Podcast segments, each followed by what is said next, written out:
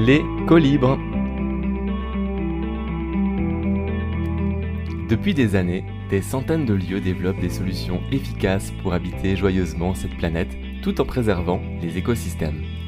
En ville ou à la campagne, tous ont en commun de remettre le collectif, l'autonomie, la sobriété et la solidarité territoriale au centre de leur vie. Kaizen, Colibri et la coopérative Oasis ont voulu leur donner la parole. Comment vit-on autrement dans le monde d'aujourd'hui? Quels sont les chemins, les difficultés, les choix et les espoirs d'une vie différente? Un autre modèle est nécessaire. Ce podcast existe pour montrer qu'il est possible. Ici, au Colibre, Pierre Lévy a fait le choix de l'habitat participatif dans la ville de Fort-Calquier. Plusieurs familles partagent des communs avec une vision de solidarité et d'entraide. Dans cette émission, Pierre nous parle de leur modèle. Il revient sur l'histoire de ce projet pilote et nous explique avec intérêt les joies du collectif. Le podcast La Voix des Oasis lui donne la parole. Euh, Pierre avec nous et donc on va faire le tour un petit peu de- des lieux, tu vas nous présenter, essayer de redresser un peu une dimension visuelle pour celui qui nous écoute et nous expliquer ce que c'est qu'un habitat participatif, en quoi est-ce que ça diffère euh, des habitats classiques. Bon, on, va, commencer ici, donc c'est un écolieu, donc on a des vélos. Et voilà, il y a une partie des vélos qui sont ici, il y en a d'autres qui sont là-haut. Comme on est devant, voilà, je te le montre. Et là, il y a des stockages et puis les- tout ce qu'il faut pour le jardinage. On passe aussi pas mal de temps dans le jardin, même s'il faut qu'on passe un coup de tondeuse là en ce moment. Et donc tout ce qui est euh, matériel est mutualisé? Euh, Il y a une grosse partie du matériel, enfin tout ce qui est matériel d'entretien commun, mécanique, euh, menuiserie, jardin, c'est mutualisé. Après, on a aussi nos affaires euh, qui, on, on les retrouve quoi. Voilà, on a mutualisé les étagères et puis chacun normalement à peu près ses travées, mais mais là c'est un peu le bordel. Il fait frais là quand on rentre. Ouais, ouais, ouais. On a, on a, on a pas mal de chance parce que bon, il y a, évidemment il n'y a pas de clim. Euh, on a eu 40, euh, 41 l'été dernier. Il faisait 26, 25 à l'intérieur. Donc euh, on a une super construction ici. ouais. Évidemment, il n'y a pas de clim, bah, c'est pas forcément une évidence pour tous, mais effectivement, quand on partage la dimension écologique, ça le devient. Donc, euh, en quoi est-ce que c'est un, un habitat participatif écologique? Euh, alors je continue sur l'écologie, puis je parlerai du participe après, parce qu'on sera dans la salle commune, donc ça je vous montrerai. Mais euh, c'est, euh, je ne sais pas si vous connaissez le label Bâtiment durable Méditerranée, qui est un label de d'éco-construction du sud de la France, qui fait bon, évidemment vachement attention aux matériaux biosourcés, euh, à, l'empreinte écologique et puis euh, à, à l'isolation, mais également qui fait attention au confort d'été. Comme on est dans, dans le sud, il fait un peu chaud l'été. Là, on voit aujourd'hui, il doit faire 28-29. Et, euh, et du coup, euh, les trucs auxquels on ne pense pas forcément quand on habite à Strasbourg, euh, ici c'est important. Euh, ce que je disais tout à l'heure, quoi, 26-25, quand il fait 40 dehors, c'est c'est plutôt agréable. Et donc ce label, qui est un label qui existe depuis une quinzaine d'années sur la région PACA et maintenant sur l'Occitanie, bah, cet ensemble de bâtiments a la meilleure note de toute l'histoire du label en conception et en réalisation. Donc on a fait vachement gaffe effectivement à tout ce qui était matériaux utilisés. Donc on- c'est du bois, c'est du, c'est la laine de chambre qui est utilisée pour l'isolation. Euh, on a travaillé avec une filière locale enfin locale du côté des, des Alpes, hein, mais euh, qui essaie de démarrer. Et puis donc on était leurs plus gros clients, puis ils en ont pas eu assez, donc ils se sont cassés la figure après. Mais bon, nous euh, quand même, ils nous ont habillés pour l'hiver. Quand tu dis nous, c'est vraiment l'ensemble des habitations qui sont là autour de nous, qui sont d'ailleurs très colorées. Oui, oui, tout à fait. ouais. Donc il y, a- il y a 11 logements au total. Il y a 11 logements et une salle commune. Euh, on a 200 mètres carrés d'espace partagé. Donc les espaces partagés, c'est en fait c'est des bâtiments qui sont distincts. Donc il y a ce bâtiment-là qui a été fait euh, en autoconstruction intégralement. Euh, et puis le bâtiment central qui est, qui est en jaune là, qui, euh, qui a également été fait intégralement en autoconstruction. Et où à l'intérieur on va y aller. Donc quand tu dis autoconstruction, ça veut dire les gens du collectif euh, ont tous retroussé leurs manches et s'y sont collés. Exactement, ouais. c'est-à-dire qu'on on s'y est tous mis. Alors on a la chance d'avoir Laurent là-haut qui, est, euh, qui, a- déjà fait sa maison avant tout seul et qui est très très bon bricoleur et qui a amené beaucoup de matériel. On va d'ailleurs démarrer par l'atelier menuiserie. Et, euh, et Sylvie qui est architecte. Et donc euh, bah, Sylvie a fait les plans et puis Laurent nous a fait toute la, mise en œuvre. Et donc il gérait ça en, prévoyant son planning et en ayant toujours les bons outils qu'il fallait pour chacun. le petit mot à chacun pour filer un coup de main. Euh, côté aussi un petit peu capitaine de navire euh, quand ça tirait au flanc. On en parlera, l'idée du projet et la réalisation un peu plus tard quand on sera posé dans la salle commune. Là, c'est la menuiserie. Donc, euh, il y a une, une vitre hein, qui permet de voir à, à l'intérieur. Il y a des grosses machines-outils. Et... Mais qui a été utilisé pour l'éco-construction ou qui est encore utilisé aujourd'hui? Ah non, qui est utilisée tout le temps. Ah non, c'est, ça, c'est une des pièces les plus utilisées. C'est la seule pièce qui est fermée à clé au colibre. Parce qu'il y a plein de matos et que les gens passent juste là. là. Il n'y a, pas de- il y a pas de barrière par rapport au chemin. Donc bon, comme c'est devenu un coin de promenade, parce que les gens trouvent ça joli peut-être, et puis ça, ça va au Mour hein, juste derrière. du coup, comme ils passent devant, on enferme la clé ici. Mais pourquoi une menuiserie ici? Ça fait partie d'une des activités économiques du collectif? Il n'y a pas d'activité économique ici. Il n'y a pas d'activité économique, mais c'est parce que d'abord c'était utile pour tout construire en autoconstruction, ça ne pouvait pas se faire sans. Ensuite parce qu'il y a des gens qui avaient plein de matos et qui donc fallait le mettre quelque part. Et plutôt que chacun euh, mette ça dans son coin, ben, on a tout mutualisé. Et puis, euh, et puis ça, c'est, très utilisé encore. Hein. Euh, quand on s'est installé, bon, tout le monde était ici pour faire une étagère, un meuble, une bibliothèque. et, puis, et puis ça reste toujours quelque chose qui tourne plutôt pas mal. Alors maintenant, pour l'instant, on est plus sur le jardin, mais on n'a pas complètement fini l'autoconstruction, donc ça va repartir. Quoi. La buanderie avec. Non, c'est la buanderie, donc qui est, une des pièces les plus utilisées ici, puisque on est tous, enfin on l'utilise tous. Il y a quatre machines à laver, il y a un sèche-linge et il y a deux congélos partagés. C'est très pratique quand on a plein de linge, surtout que nous on a trois gamins, donc c'est euh, souvent on en a beaucoup. On fait tourner trois machines en même temps ou deux machines en même temps, et ça va plus vite que de les faire tourner euh, l'une à la suite. Avec un système de planning ou est-ce que tu viens, tu te rends compte qu'une machine est dispo, bah, tu l'utilises? Non, franchement, il y a la place. Il n'y a pas, pas besoin de planning, il y a toujours une machine de libre c'est jamais arrivé qu'on soit en engorgement. Quoi. Ouais, ça, peut arriver éventuellement une fois euh, de temps en temps, mais euh, il y en a une qui vient de finir. C'est plutôt quelqu'un qui n'est pas, pas venu chercher son linge, donc euh, il y a des bassines. On sort son linge, on lui met dans la machine, on met le sien et puis ça passe. Il n'y a jamais eu de problème. Je pense même avec une de moins, ça marcherait. Il y a un autre espace partagé qui est à l'étage là-bas, donc c'est pas tout le monde qui vient ici. Mmh. Et puis il y, y, a celui qui est là-bas aussi.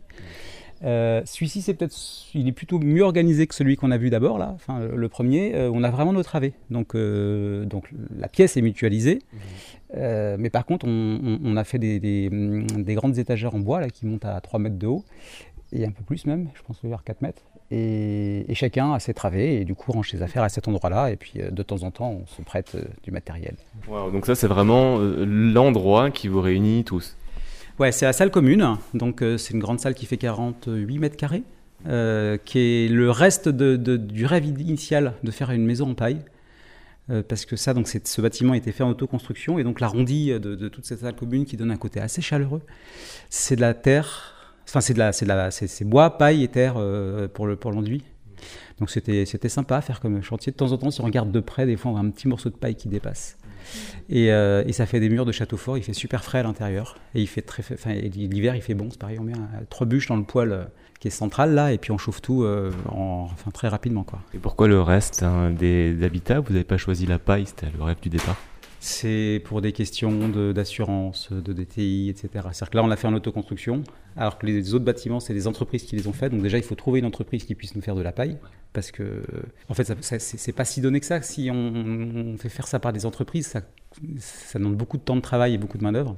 Euh, et du coup, euh, du coup, on s'est fait plaisir nous à le faire, mais on n'a pas tout fait comme ça. On va, on va s'asseoir et on va prendre le temps de parler ben, du projet ici des colibres. Euh, pourquoi, il y a 12 ans, euh, ces citoyens se sont réunis et ont fait le choix d'essayer de, de, vivre ensemble? Bon, moi, j'y étais pas, parce que je suis arrivé dans les derniers.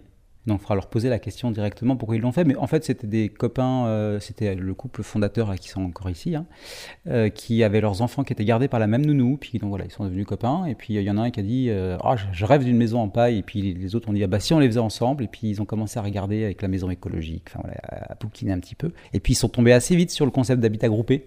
À l'époque, c'était habitat groupé, on parlait pas encore d'habitat participatif, mais c'est la même chose. Et ils se sont dit, ah, mais c'est ça qu'il faut qu'on fasse, c'est génial. Donc ils ont rassemblé quelques amis autour d'eux, et puis ils ont commencé à chercher pas mal de temps autour de Marseille. Ils n'ont pas trouvé, d'une part, parce que c'est cher, il n'y a pas beaucoup de terrain. Euh, ensuite, parce que les règlements d'urbanisme leur laissaient pas beaucoup de marge de manœuvre. Et ils avaient des idées euh, qui étaient, enfin voilà, vous avez vu le style ici, c'est pas, pas accepté partout dans toutes les communes, très moderne. Et donc ils sont venus sur Fort Calquier, euh, ils, ont, ils sont installés ici. Quand ils ont déménagé ici, ils, sont le couple fondateur qui a suivi, mais en fait tous les autres sont partis. Ils ne sont pas venus s'installer là. Donc ils ont refait un groupe à partir de 2012, 2011, 2012 ici, qui a encore à bouger. Hein. C'est le principe des groupes, c'est que c'est un petit peu des, courses de relais où, euh, où ceux qui tiennent jusqu'au bout, c'est les grands courageux, mais voilà, c'est jamais tout le groupe. Et donc ici, ils ont réussi à convaincre la mairie que c'était intéressant pour Fort Calquier aussi d'avoir de l'habitat participatif. Il y avait un autre groupe à l'époque qui euh, qui voulait en faire également. Et donc la mairie, en 2013, a lancé un appel à projet sur deux terrains qui lui appartenaient, un ici et un autre de l'autre côté de la ville. Et alors c'est un appel à projet où ne pouvaient répondre que des euh, citoyens qui voulaient faire de l'habitat participatif. Et celui-ci bah, a donné l'équilibre et l'autre, malheureusement, il n'a pas, pas trouvé la voie de sa faisabilité. Ils ont, ils ont arrêté en cours de route euh, avant d'acheter le terrain. Donc aujourd'hui, il y y, a, actuellement qu'un projet d'habitat participatif au Colib qui est celui-ci. Et il y en a un autre, mais on en parlera peut-être tout à l'heure, qui est en, préparation euh, à 200 mètres, de 45 logements. Première, première coopérative d'habitants euh, de, de PACA. Vous écoutez La Voix des Oasis le podcast de ceux qui font le choix du sens et de la cohérence.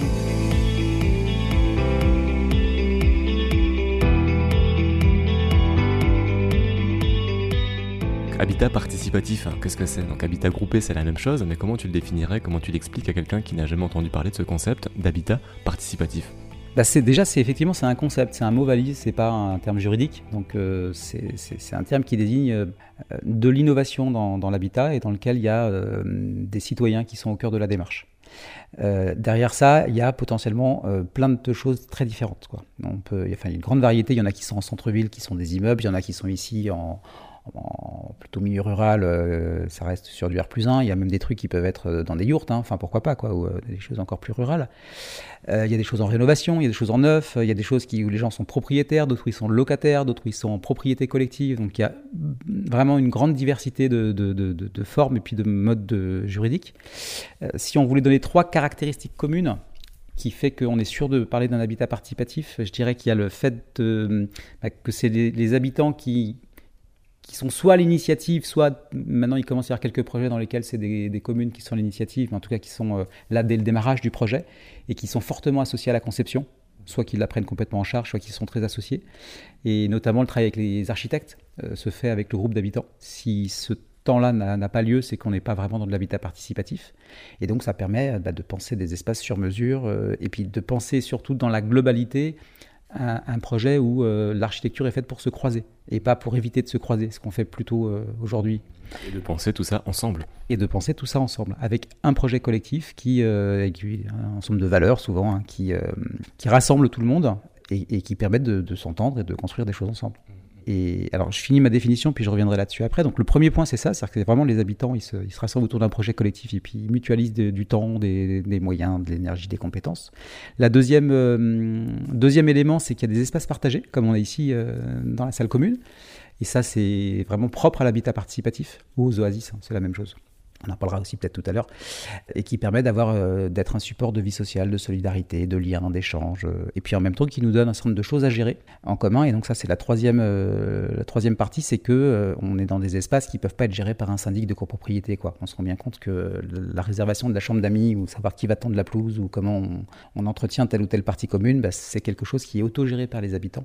Donc on est, une fois qu'on a terminé la conception, on est dans un espace qui est autogéré et qui demande de, de se voir assez, assez régulièrement. Je crois que nous, on fait partie de ceux qui se réunissent vraiment beaucoup en France. Euh, toutes les semaines, a réunion. Ça nous arrive, comme hier soir, de laisser passer une réunion en disant fatigué ce soir. Euh, voilà, voilà, fait pas, il n'y a pas grand chose à se dire. Mais, euh, mais en général, même quand on n'a pas grand chose à se dire, on a toujours des trucs. Et puis, c'est sympa de se retrouver, quoi. Donc, ça fait partie aussi du lien qu'on construit entre nous. Et donc, et donc, nous, tous les vendredis soirs, il y a réunion au Colibre à 8h30.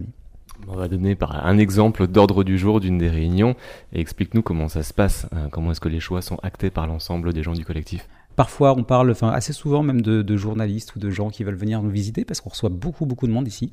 Euh, donc euh, voilà, c'est la question, c'est qui les reçoit? Est-ce qu'on le fait en collectif tout seul? Enfin, de façon générale, on dit toujours oui parce que ça fait partie de, nos valeurs de base d'aider à étendre ce type d'habitat. Donc, euh, bah, il faut que les gens viennent voir et puis que qu'on discute quoi. Il y a des questions. Alors le jardin en ce moment, il est très souvent à l'ordre du jour parce qu'il y a plein de choses à faire. Donc on organise au moins une fois par mois des temps collectifs de désherbage, de plantage, euh, de plantation, etc. Là, il est dernière euh, réunion, on a hum, décidé de mettre en place un poulailler. Donc euh, il y a une commission poulailler qui s'est créée dans, laquelle fait, fait partie ma femme. Et puis ils vont mettre ça en place. bon non, je ne sais pas trop quand est-ce que ça va se mettre en place, mais c'est dans les mois qui viennent quoi. Euh, des fois, on parle de juridique et de financier. Donc, euh, bon, sur, un point de compta la semaine dernière, j'ai fait un petit point pour expliquer que qu'on avait mal enregistré nos appels, nos appels de fonds sur la SCIA et que j'avais demandé à l'expert comptable de changer ça pour le bilan de 2019. Donc, on parle de sous des fois. Dans ces réunions, tout le monde est présent, tout le monde se doit d'être présent ou comment on, comment on fait si on peut pas être disponible?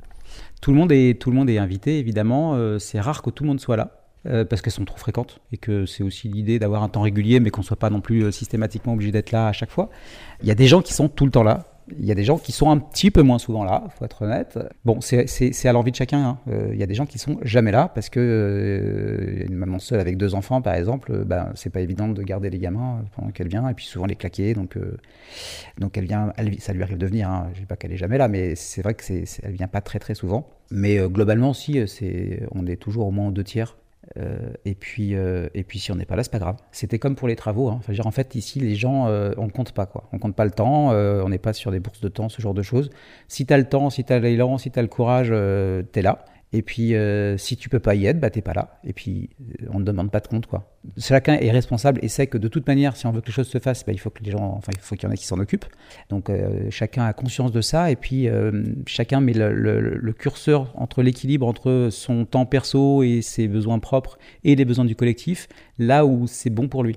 L'important, c'est que chacun trouve un équilibre entre les deux, mais l'équilibre, il va être différent pour chacun d'entre nous, et c'est à chacun de le régler. On ne demande pas de compte par rapport à ça euh, aux uns et aux autres. On demande juste que le curseur soit pas complètement chez soi et qu'on pense un tout petit peu au collectif en termes de principe, parce que mais les gens sont là pour ça, quoi. Hein, donc euh, globalement, euh, ça marche. Comment sont prises les décisions? Au consentement, comme dans beaucoup de projets d'habitat participatif ou d'oasis. Hein. donc on est sur une méthode qui est rodée depuis 14 ans déjà. Ça fait un bon bout de temps qu'on est là-dessus avant que l'Université du Nou popularise le système. on est assez, assez formel dans la manière de le faire. Euh, de manière générale, les réunions sont très formelles. Euh, enfin, elles laissent du temps à la convivialité, hein, on discute, mais, euh, mais on a quand même un protocole de fonctionnement qui est, qui est, qui est bien rodé maintenant, où on démarre par un tour. alors là, je ne parle pas de la prise de décision en elle-même, hein, parce qu'elle-même, encore un protocole dans le protocole, j'ai envie de dire. Je ne sais pas si c'est la peine de le, de le, réexpliquer. Vous avez, ouais, bah, le, le, principe, c'est qu'on a un groupe de travail en général ou une personne qui amène une proposition. le mieux, c'est qu'elle soit inscrite à l'ordre du jour avant la réunion qui est pratiquement tout le temps le cas, sauf des fois des petites, euh, petites choses qui sortent qui ne sont pas très importantes.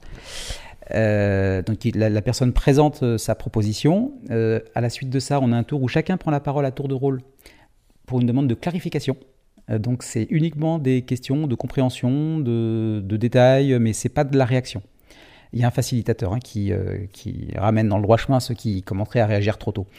Euh, donc après, la personne qui a fait la proposition, bah, elle, répond aux clarifications. D'ailleurs, elle le fait au fur et à mesure euh, que les personnes demandent des clarifications, de manière à ce qu'on soit sûr que tout le monde ait bien compris la proposition.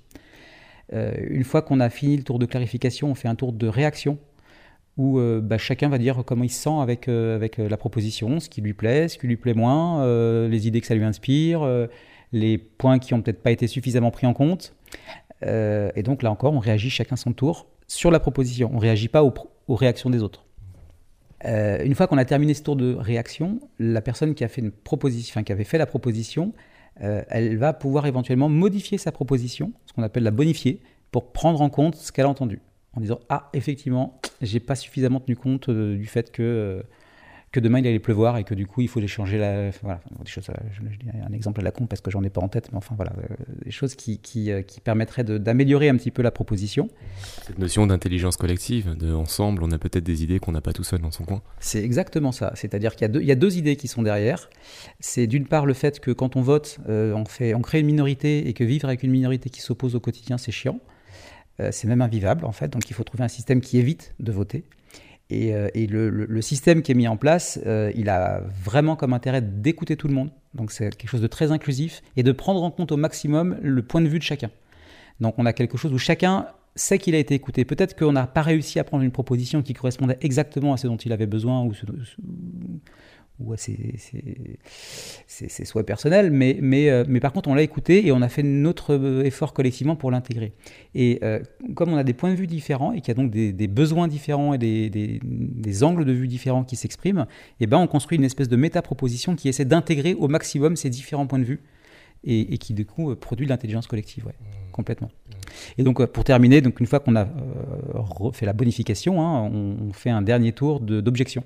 Donc est-ce qu'il reste une objection sur la proposition? Et s'il y a une objection, merci, mais qu'est-ce qui pourrait permettre de la lever? Et donc ça doit amener une nouvelle proposition qui doit permettre de, bonifier encore éventuellement la proposition. Ça ne nous arrive pas souvent, en général, les, décisions sont bien préparées et puis les deux tours avant, ils ont permis d'être à peu près OK.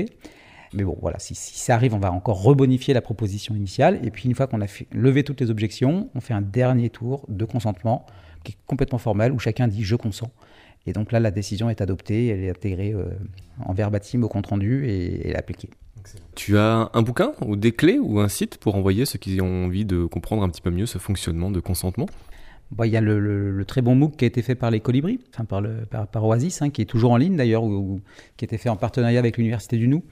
Donc il y a à la fois le, MOOC euh, gouvernance et puis le MOOC euh, Oasis. Donc je pense que ça c'est vraiment quelque chose de, facile euh, pour, pour, pouvoir regarder ça. Puis c'est imagé, c'est en vidéo, donc c'est plutôt, plutôt facile. après il y a un bouquin, les clés de l'habitat participatif, son, son bouquin. Il y a plein de, il y a, la prise de décision au consentement, mais il y a l'élection sans candidat, puis il y a enfin, voilà, plein, de, plein de trucs, de méthodes d'animation, de réunion ou de, de collectifs qui sont, qui sont plutôt bien. Initialement, c'est vrai que c'est la sociocratie qui a mis ça en place et qui, se, qui, qui, fait vraiment culture partagée dans l'habitat participatif. Je pense qu'on est euh, très très loin d'être les seuls à, à, utiliser ce type de méthode et que globalement, si tout le monde les utilise, c'est que ça marche plutôt bien. Vous écoutez La Voix des Oasis, le podcast de ceux qui font le choix du sens et de la cohérence.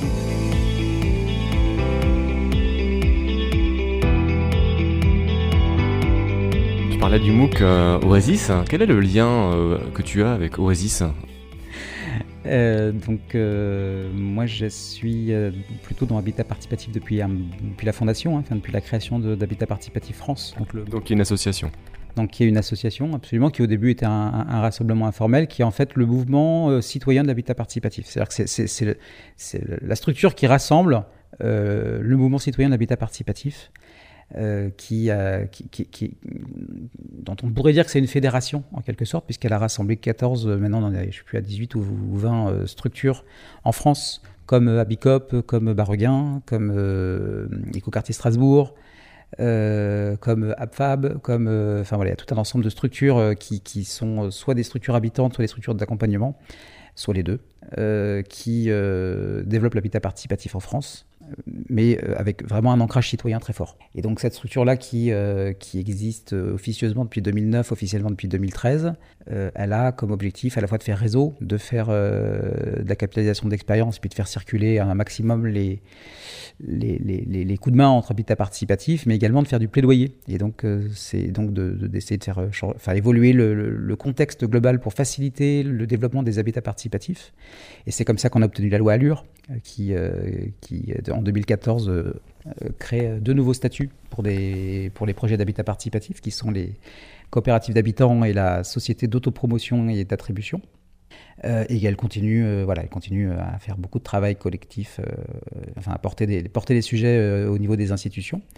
Euh, et elle a utilisé le terme d'habitat participatif en 2011. Avant, on, parlait d'habitat groupé, euh, justement dans l'objectif, alors d'une part, de rassembler plein de mouvements différents, où il y avait euh, les coopératives d'habitants, les habitats groupés, l'autopromotion, le co-housing, enfin voilà, chacun utilisait un peu son terme, mais en fait, c'est la même chose. Hein. À l'époque, il y aurait eu les oasis, ils seraient dedans, quoi. C'est exactement la même logique. Et on a, essayé de trouver un mot valise qui permette de rassembler tout le monde, d'une part, avec un espèce de, terme un peu, neutre, et qui en plus puisse permettre de faire de la politique publique. Et euh, autant habitat groupé, ça fait un peu groupe entre soi, ça marche pas trop quand on veut faire de, euh, quand on va avoir des collectivités locales. Autant habitat participatif, le participatif, c'est déjà euh, des enjeux de politique publique.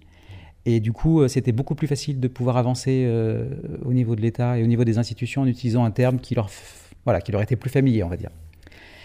Donc ça, c'est pour Habitat Participatif, qui font les rencontres nationales de l'habitat participatif tous les trois ans, qui font euh, des journées portes ouvertes tous les ans, etc. Donc on est sur, euh, sur cet enjeu national. Et donc maintenant, aujourd'hui, je suis à la fois euh, fondateur avec d'autres, hein, enfin en tout cas dans les membres fondateurs de la coopérative Oasis, la SIC. Donc là, c'est au titre de Regain, pas au titre de Habitat Participatif France, dans le comité de coopération d'Oasis. Et donc on se fait des réunions très régulièrement et donc, ce qui me permet de répondre à la deuxième question, c'est quoi les liens entre Oasis et habitat participatif euh, Formellement, euh, pas grand-chose. Peut-être que les Oasis, ils insistent un petit peu plus sur le lien à la terre. Il y en a peut-être un petit peu moins en milieu urbain, encore que ça est en train d'évoluer. Euh, c'est plus des histoires, euh, dire, de tradition politique, quoi. C'est-à-dire que les Oasis, ils sont vraiment sortis de l'école Colibri. Ils sont, c'est le mouvement affilié à Pierre Rabhi, à l'agroécologie, enfin voilà, en transition, etc. donc il y a, y, a, on va dire, une, une idéologie collective plus forte, plus marquée, et puis avec un, vrai lien de filiation avec quelqu'un qui est encore en vie, hein, qui, qui est un peu moins actif qu'avant, mais enfin voilà, qui a, créé ce réseau, euh, alors que euh, l'habitat participatif est beaucoup moins. Euh, enfin, il n'y a pas une affiliation unique, quoi. C'est-à-dire qu'il est, il est, beaucoup plus divers dans sa composition. chacun fait sa sauce et, et, et c'est pas l'enjeu de construire un discours politique commun structuré là-dessus. Ce qui, l'enjeu, c'est de vraiment diffuser des pratiques communes.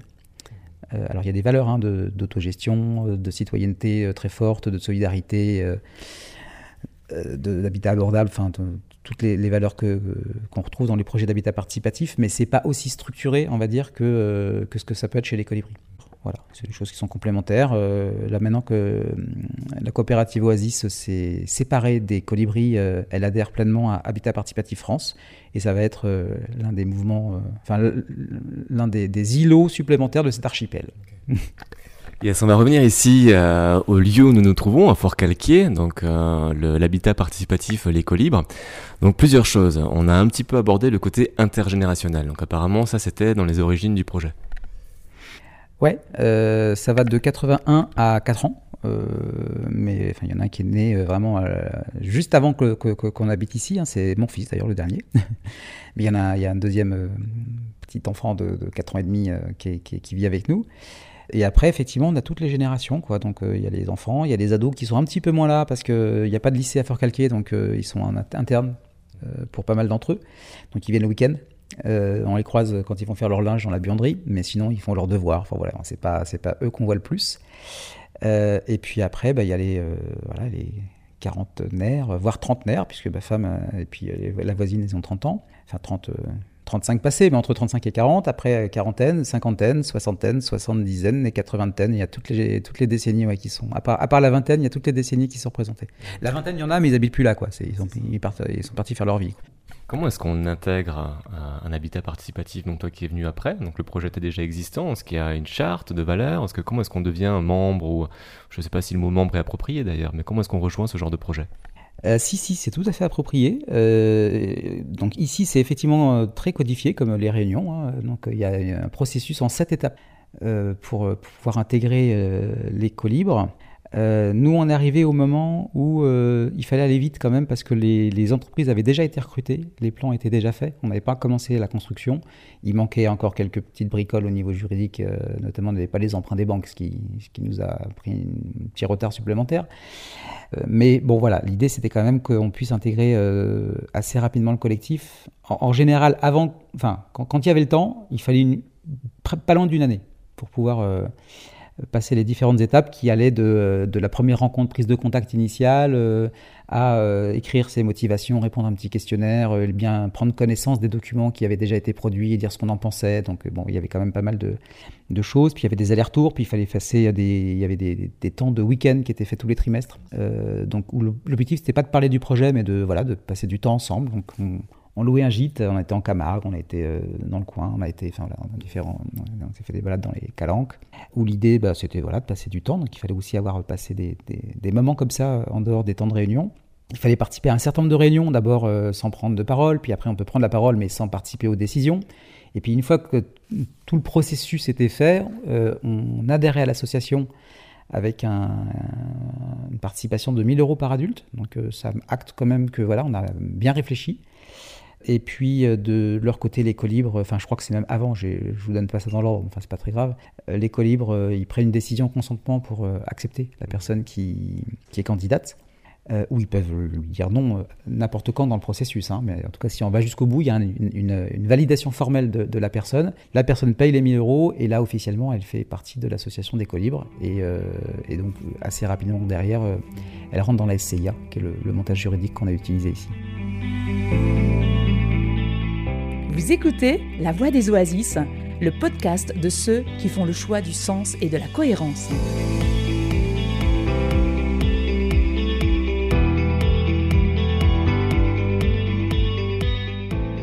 on va un peu aborder cette notion de montage juridique et d'aspect financier. Euh, donc les colibres sont montés en société civile immobilière d'attribution c'est donc SCIA, ça commence à se populariser. Euh, c'est euh, une forme de SCI, mais dans laquelle les parts sociales euh, correspondent à des, à des logements identifiés. Normalement, dans une SCI, quand on a des parts sociales, on a un pourcentage de droits de vote. on a un pourcentage de charges, éventuellement de recettes s'il y a des loyers, mais on ne peut pas vous dire que vos parts sociales, c'est l'appartement numéro 8 avec la belle terrasse qui est là-bas. C'est une, partie de tout. Dans la SCI, il y a un état descriptif de division, c'est-à-dire que les plans sont déjà dessinés au moment où on crée la société. Et euh, les parts sont regroupées en groupes de parts, et chaque groupe de parts est associé à un lot et à une personne ou deux personnes, enfin au propriétaire de ces groupes de parts. Le fait d'avoir ces parts sociales, ça génère une obligation et un droit. L'obligation, c'est de répondre aux appels de fonds pendant la construction qui vont permettre de financer le logement. Donc euh, chacun va financer individuellement son logement avec un emprunt euh, bancaire individuel. Enfin moi j'ai un emprunt à 20 ans à je sais 1,7%, un truc très classique. Et ce lien avec le, lot, ça permet à la banque de prendre une hypothèque euh, sur, euh, sur son lot, enfin de prendre une garantie sur son lot, donc de prêter. Donc l'obligation c'est de, répondre aux appels de fonds. Le droit, c'est une fois que c'est terminé, de pouvoir occuper son logement en jouissance, mais euh, au même titre qu'un propriétaire. C'est-à-dire que avec les mêmes droits qu'un propriétaire, donc je pourrais le louer si je souhaitais. je peux faire des modifications à l'intérieur, alors pas Hmm, si c'est trop important, c'est comme dans une copropriété, il hein, faut demander aux autres, parce que dès qu'on touche aux, choses communes, il faut, l'accord de, chacun, mais ça, c'est pas différent d'une copro. Mais sinon, on, a, vraiment un, droit de jouissance qui est assez important, mais on n'a pas le titre de propriété. On est quand même dans une propriété collective, et les espaces partagés sont euh, gérés en propriété collective. Le jour où je pars, je vends mes parts sociales, et la personne qui achète les parts sociales, du coup, doit être agréée par ceux qui restent. Donc ça permet aussi de protéger le collectif euh, pour être sûr que, euh, bah, que les personnes qui vont arriver euh, ont compris déjà de quoi il s'agissait, qu'elles en partagent les objectifs et puis que ça va être vivable, que voilà que les personnes se sentent de, cohabiter ensemble et donc il y a la possibilité, ce qu'on peut pas faire dans une copro classique, d'agréer les personnes qui rentrent. encore un tout petit point de distinction qui est important avec une, copropriété, c'est que tant qu'on est en, en, SCIA, donc on a maintenu en jouissance, hein, on, on, est toujours en SCIA, euh, les prises de décision et la gouvernance se règlent telles que c'est décidé dans les statuts et pas dans, un, état descriptif de division ou un règlement de copropriété. Et chez nous, c'est la prise de décision au consentement dont j'ai parlé tout à l'heure, et qui sont euh, écrits de manière très formelle dans les statuts. Et donc, euh, c'est légal de fonctionner, et ce serait même illégal de fonctionner différemment d'une prise de décision au consentement. Donc voilà, ça, ça, permet de garder un mode de fonctionnement collectif sur la gestion des espaces communs, sur les décisions, sur les personnes qui arrivent. Est-ce qu'il y a une charte ou une vision commune? Oui, il y a une charte et une vision commune qui sont au fond d'un tiroir quelque part. Ça fait longtemps qu'on les a pas regardées, mais parce qu'elles sont tellement incarnées aujourd'hui qu'il n'y a plus besoin de, de regarder. Mais euh, les, valeurs communes, je vais dire, enfin, qui sont les objectifs communs. Hein. C'est un petit peu celle qu'on a égrenée depuis qu'on discute. Hein. C'est la question de l'écologie, de la solidarité, de l'entraide, de, du souci des personnes âgées et donc de, pouvoir les, intégrer et, les accueillir correctement, euh, de partager notre expérience avec d'autres. J'en oublie certainement, mais enfin c'est l'essentiel quoi. Et ici, oui, aussi, ce qui me, ce qui m'étonne, enfin, ce qui m'étonne, vous avez fait le choix, donc toutes les activités économiques de chacun des habitants se fait à l'extérieur hein, du lieu, à l'extérieur de l'habitat participatif, l'éco-libre. C'est pas une unité de production, clairement. C'est il y a un choix de vie ici, mais euh, sinon chacun a son boulot euh, de son côté, donc il y a une architecte, euh, il y a une, prof qui est au collège de Fort-Calquier, euh, ma femme elle est auxiliaire de puriculture à la, crèche de Fort-Calquier. Personne n'est embauché par le collectif pour par exemple maintenir les espaces communs ou quelque chose comme ça? Non, non, non, il n'y a pas d'activité économique. Euh, on bosse gratuitement pour le collectif, hein, c'est pour tout le monde. Donc non, il n'y a, a pas d'autre économie que les charges. Donc le, budget annuel de la SCIA, il est euh, autour de, un peu moins de 20 000 euros, mais ça intègre la taxe euh, foncière, mmh. euh, qui elle-même fait plus de 11 000 euros. Donc voilà, en gros, il y a 9 000 euros de charges qui tournent, et puis c'est tout. quoi. Mmh. Et peut-être pour terminer, qu'est-ce qui peut motiver l'envie de rejoindre un projet d'habitat participatif ou d'en créer un? Eh ben, c'est propre à chacun, parce que je pense que c'est aussi ce qu'on voit ici, c'est que chacun a des motivations qui ne sont pas forcément les mêmes. Il y en a, c'est de c'est d'avoir un cadre de vie agréable avec euh, peut-être une maison qui coûterait un petit peu moins cher que s'ils avaient fait ça chez eux et puis avec une dimension écologique euh, qu'ils recherchent. Il y en a, c'est le lien social, l'entraide, le fait voilà, de, cette vie semi-collective qui, est en, place ici. il y en a, c'est la transition écologique de manière plus globale. Donc comment est-ce qu'on amène sa pierre pour transformer un petit peu la société et puis, et puis le faire de cette manière-là? Euh, il y en a, c'est la révolution euh, finale avec le, point levé. Euh, en fait, je pense qu'il y a des gens qui sont sur des, motivations politiques très affirmées, ce qui est mon cas, par exemple. Je, trouve que c'est une, manière de militer qui permet de, refaire un peu de progrès social. C'est-à-dire que les luttes de résistance, elles sont utiles, elles sont vitales, mais ça fait 50 ans qu'on recule. Il n'y a plus du tout de progrès social qui se fait avec des luttes de résistance.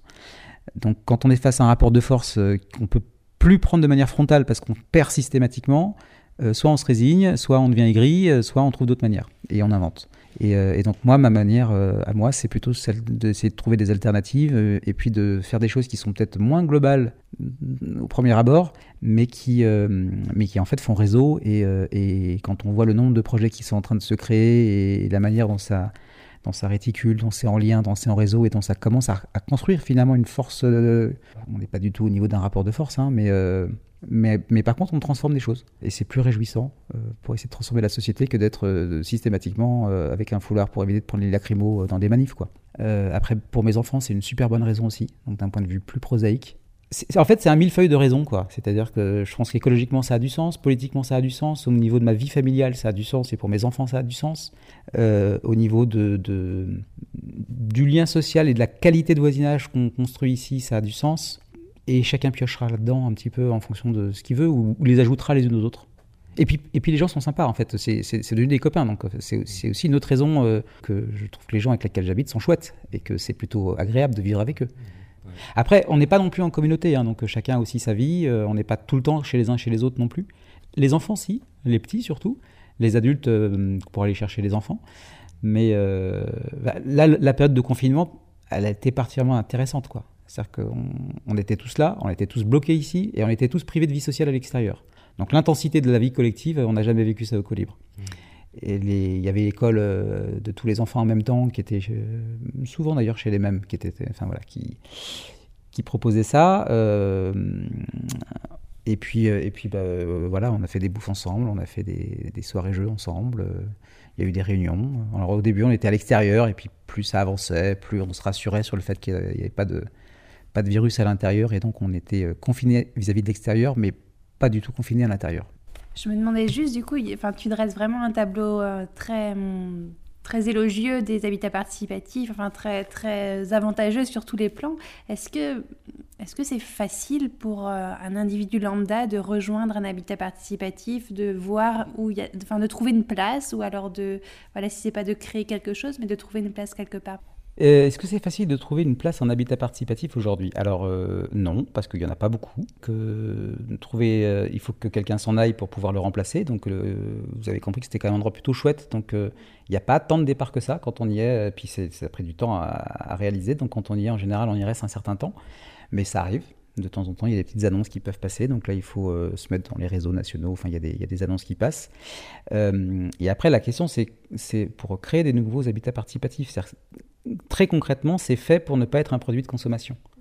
Donc c'est pas quelque chose que je cherche, je trouve ça, je paye et puis et puis euh, et puis je rentre quoi. C'est euh, quelque chose qu'on construit ensemble et qu'on construit sur la durée. Et du coup, ça demande première chose, et ça c'est peut-être le plus compliqué, de sortir d'une idéologie de consommateur pour rentrer dans une idéologie d'acteur.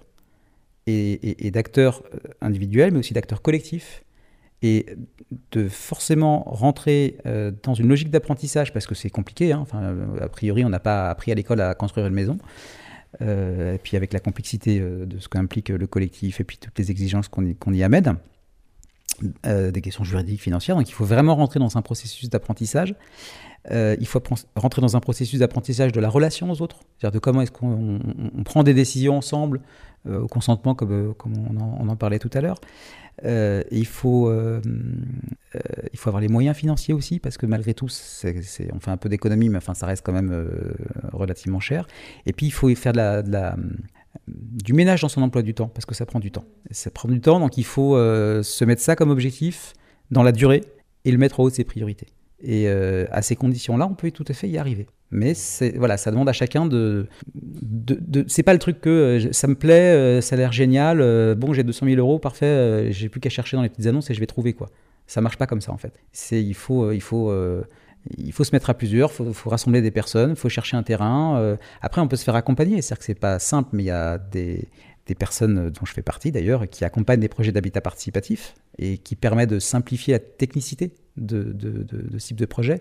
Mais ça n'empêche pas que les, savoir-être qui sont liés à, la création de ce type de projet euh, et qui ne sont pas du tout innés, bah, il, faut, il faut les cultiver, il faut les entretenir et puis il faut, euh, à un moment, il faut faire un acte de foi. Quoi. Il faut se dire, ce truc, il va sortir, je veux que ça marche. Euh, et, et, on s'y met à plusieurs, et puis on, on y met toute l'énergie qu'on peut, et puis ben, et ben, au bout d'un moment, ça, ça avance. Est-ce que tu constates un engouement au niveau national de l'habitat participatif? Est-ce qu'il y a de plus en plus de gens qui se tournent vers ce type de projet? Euh, ouais, clairement. Ouais. Je pense qu'il y a de plus en plus de personnes que ça intéresse. Je suis sûr qu'il va y avoir un effet Covid euh, qui va encore euh, accélérer l'engouement pour l'habitat participatif. Euh, la loi Allure, enfin, je fais une toute petite incartade, mais on en parlait rapidement tout à l'heure, 2014, hein, qui crée des sociétés d'habitat participatif. Il n'y a pas une seule société d'habitat participatif loi Allure en France. C'est-à-dire qu'en fait, en termes de loi, techniquement, c'était de la merde.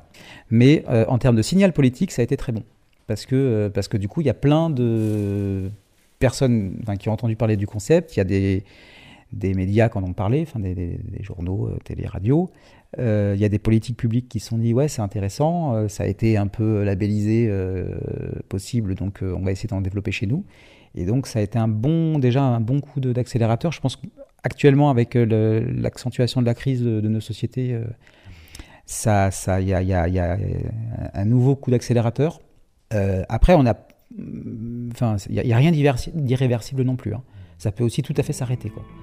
Mais, euh, mais pour l'instant, c'est plutôt en train de, se développer. Il y en a à peu près 1000 en France aujourd'hui. Merci Pierre, merci.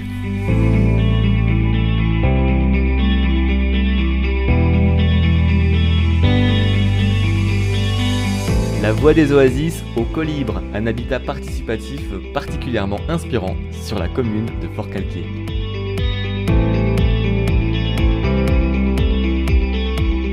La Voix des Oasis, une production d'Alexandre Sattler, à retrouver sur son site internet gaia-image.com.